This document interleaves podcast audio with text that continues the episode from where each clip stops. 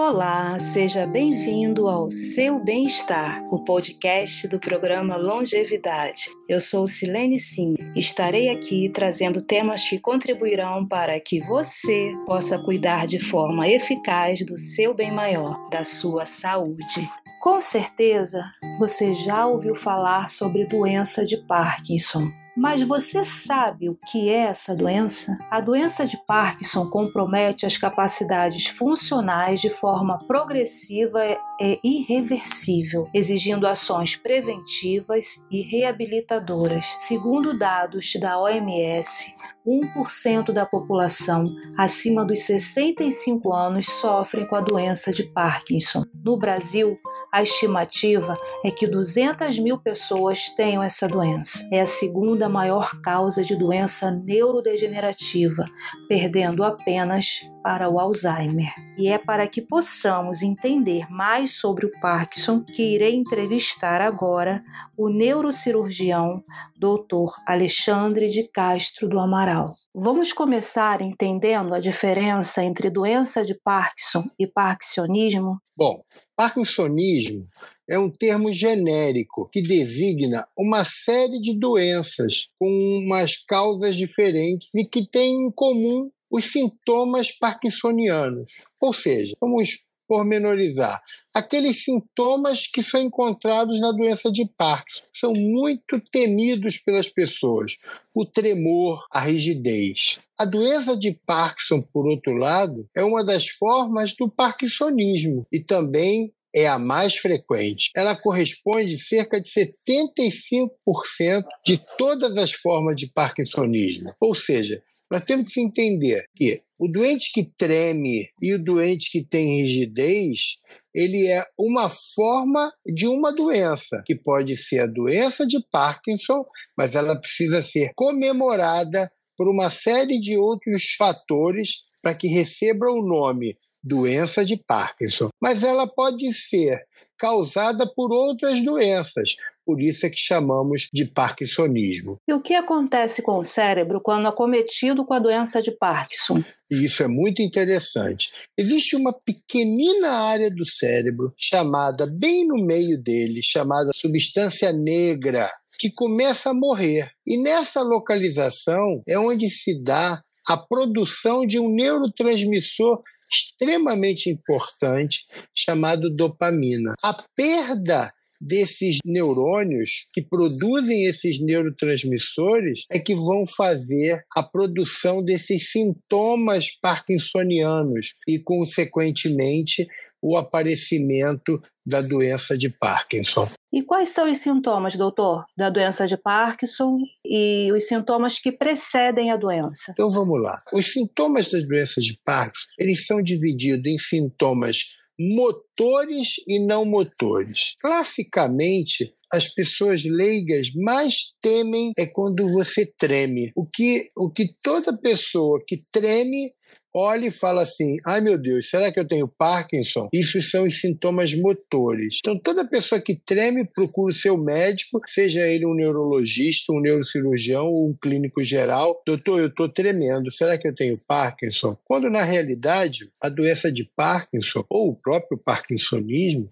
não é só tremor, é a rigidez. Quando na realidade a rigidez é um dos sintomas motores mais temidos, porque ele leva a pessoa a se encastelar dentro dela mesma. Então vamos lá.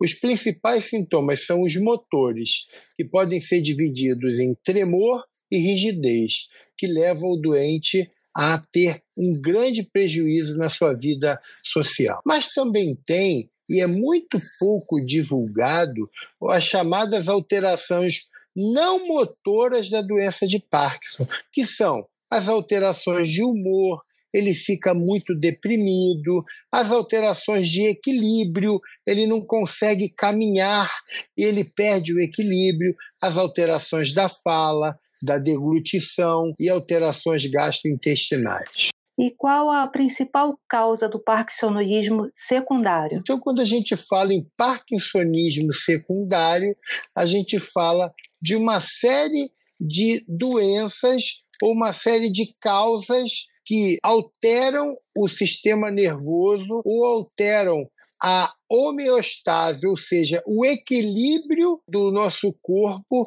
e causam esses fenômenos motores que são a rigidez e o tremor. Uma delas, muito frequente, são o uso de certas medicações. Outras são alterações sistêmicas, alterações no fígado. Outras são lesões causadas por traumatismos no crânio. Doutor Alexandre, e qual a causa da diminuição dos neurônios dopaminérgicos? A diminuição dos neurônios dopaminérgicos, que são aqueles neurônios naquela região é, pequena, lá no meio do cérebro, que nós chamamos de núcleos da base. Existem muitas causas para isso. Muitas delas são conhecidas. Por exemplo, causas vasculares, ou seja, microangiopatias, lesões vasculares isquêmicas, microtraumatismos, por exemplo, o lutador de boxe, mas a causa idiopática, ou seja, aquela onde nós não sabemos por que esses neurônios vão morrendo, são ainda a que nos faz mais levar a pesquisas, os motivos pelos quais eles vão morrendo.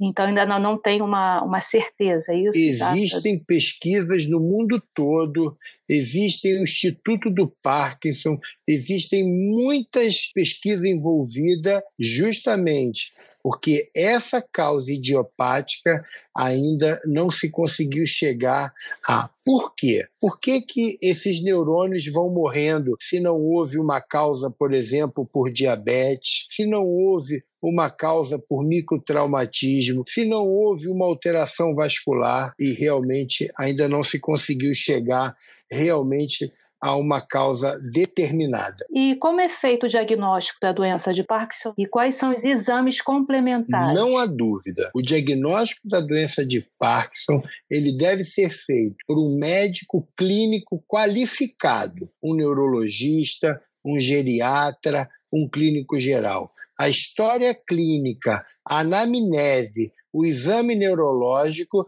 ele é capaz de determinar às vezes, por mais de um encontro com o paciente, ele é capaz de determinar se o paciente tem ou não doença de Parkinson. Não existe um exame é, complementar que diga assim: olha, esta marca aqui no seu cérebro é a marca da doença de Parkinson.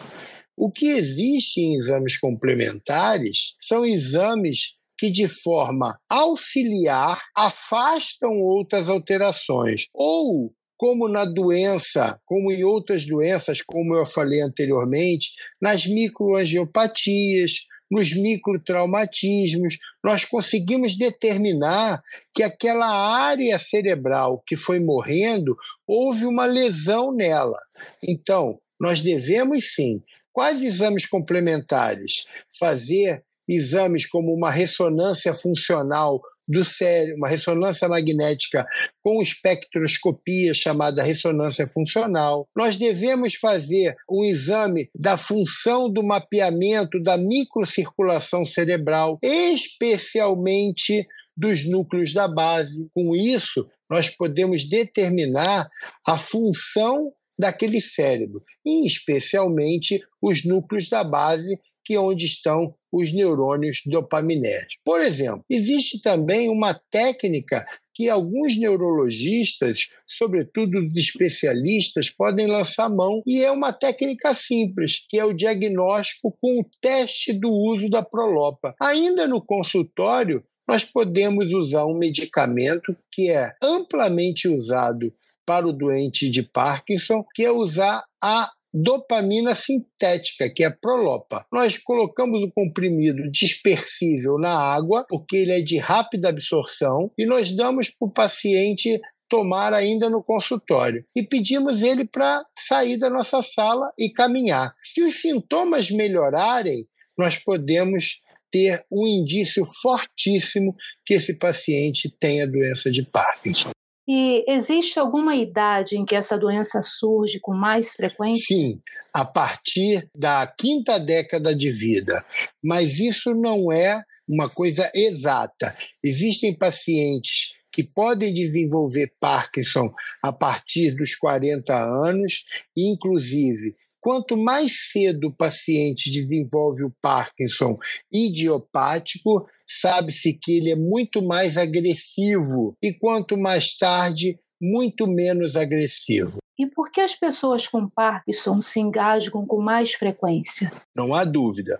Os pacientes com Parkinson se engasgam com mais frequência porque o engasgar, a deglutição, faz parte do que a gente chama dos fenômenos não motores da doença de Parkinson, motivo pelo qual a fonoaudiologia é extremamente importante no tratamento da doença de Parkinson. Ou seja, é, a doença de Parkinson não é só tremer ou rigidez, é perda do equilíbrio, é anteriorização do tronco, é alteração da marcha, é alteração é, da rigidez corpórea, é alteração gástrica e alteração do humor. Também é alteração da deglutição. E quando a cirurgia é indicada e qual o percentual de eficácia dessa cirurgia? Antes de mais nada, a cirurgia que é indicada chama-se estimulação cerebral profunda. No passado, mais ou menos na década de 60, a cirurgia que nós fazíamos era chamada cirurgia ablativa ou cirurgia por lesão. Nós interrompíamos algumas vias neurais para facilitar uma outra via. O que, que nós fazíamos? Nós fazíamos com que as vias do sistema dos núcleos da base se tornassem facilitadas. Hoje, o que, que nós fazemos? Através do implante de um neuroestimulador nos núcleos da base, nós fazemos com que eles trabalhem melhor, nós fazemos com que eles produzam mais dopamina. Com isso, nós temos uma melhor performance das vias motoras. A indicação é clara e simples. Quando há uma perda da resposta ao tratamento medicamentoso ou quando há uma resposta chamada discinesia induzida pelo uso da dopamina, ou seja, da prolopa, está indicado a cirurgia chamada estimulação cerebral profunda. Quando se respeita essas indicações de uma forma correta, nós temos respostas de melhora da qualidade de vida, de melhora motora, de melhora do humor, de melhora do equilíbrio, de melhora da marcha em torno de 80% desses pacientes. E para finalizar, é, estamos no mês em que é celebrado o Dia Mundial do Parkinson. Qual a mensagem que o doutor gostaria de deixar para as pessoas que apresentam essa doença e para os familiares? Interessante. Todo familiar que me procura, toda pessoa que me procura com doença de Parkinson, uma coisa que ele se preocupa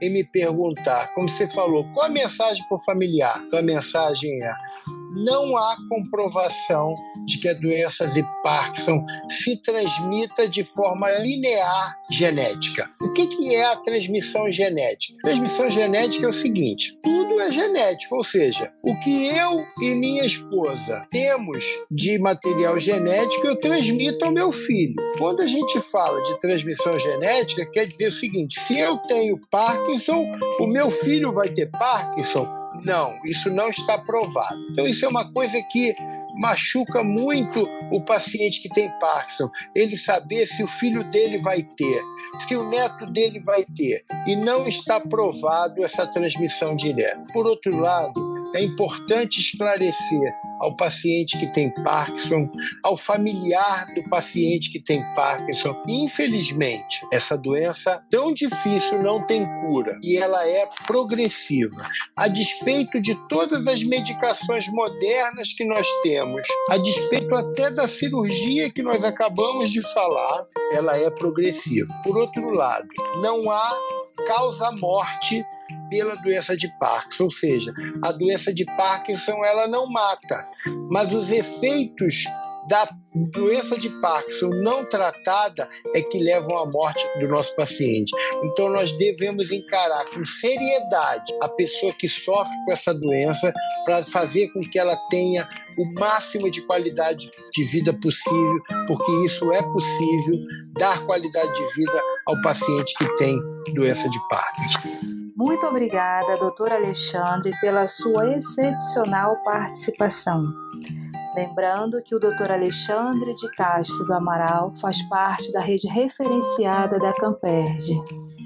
Até o próximo episódio.